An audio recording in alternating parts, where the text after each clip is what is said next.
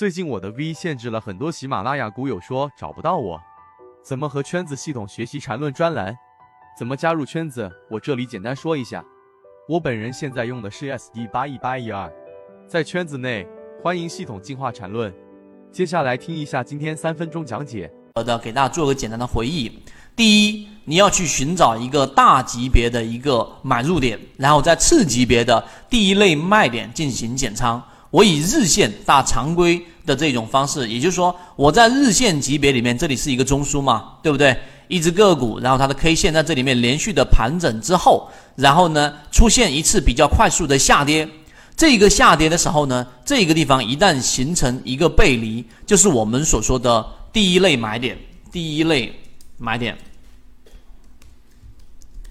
找到第一类买点之后，然后在这个程序里面去作为一个介入。那么，当你大级别的时候买入的时候，它有几种可能吗？第一种是返回到中枢过程当中进行震荡，那其中你会有这一个短差的利润。而如果它持续的往上走的时候，什么时候卖股票？也就是说，当它出现我们说的六十分钟的这一个卖点，第二啊，六十分钟级别的这一种卖点的时候，你要做一个减仓。那么减仓，如果说再次出现一个我们说的背离六十分钟级别的，你再回接回去，这个就是在日线跟六十分钟当中不断的进行切换，这是一种短差里面要去介入的这一种啊程序。你也可以把它设置为三十分钟，只是不建议大家再往它呃走到我们说的这种更小的级别，例如说呃这一个十五分钟啊，太小的级别会让你的操作节奏会变乱。这个是第一个要跟大家去讲的。第二个啊，次级别进行回补，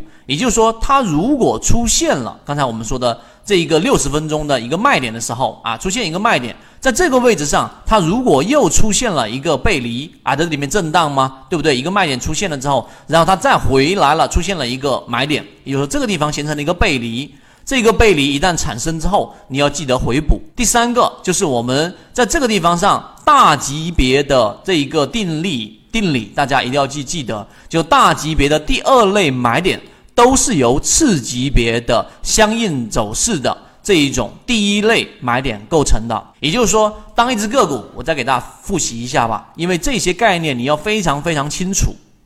才可以去做得好。也就是说，当一只个股在这里面连续的盘整，我以红色吧，连续的盘整，然后在这个地方上出现了一次跌破，对吧？跌破这里面出现了一个背离。这个背离出现的是我们叫做第一类买点，第一类买点一旦错过之后啊，就是我们说女上，就是短期均线的上方之后，然后又出现了一次快速的调整的时候啊，有时候它没有办法出现我们所说的快速调整，那么这种情况之下呢，你用六十分钟级别的第一类买点，其实就是我们说的第二买点啊，日线上的第二买点出现之后做一个介入，所以大级别的第二类买点。都是由次级别，就是六十分钟级别的第一类买点构成的，这些概念啊都是非常基础的，那你一定要去理解。我们来看当时他指出来的这一个啊，看到了没有？连续出现过茅台，给大家去回忆茅台周线级别的这个买点介入进去之后，连续出现过很多次，第一稳。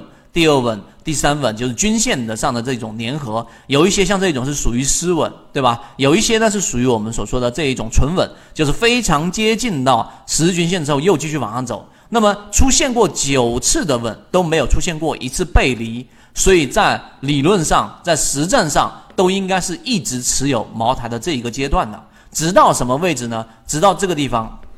来大家看一看，直到这个地方，也就是说在操作上。出现了我们所说的日线级别的一个背驰段，背驰段什么意思呢？就是股价看到了没有？这里面还在创新高的，但是呢，在 MACD 的柱体面积上，这里面已经形成了一个动能的缺失，也就是说柱体面积相比于前面的面积是减少的。那么这种情况之下，就是我们所说的背离背驰，这个地方就是日线级别的卖点。那你是周线级别介入进去的，在这个地方上，你至少要大幅的减仓，等到它下一次再出现相应的买点的时候再介入进去。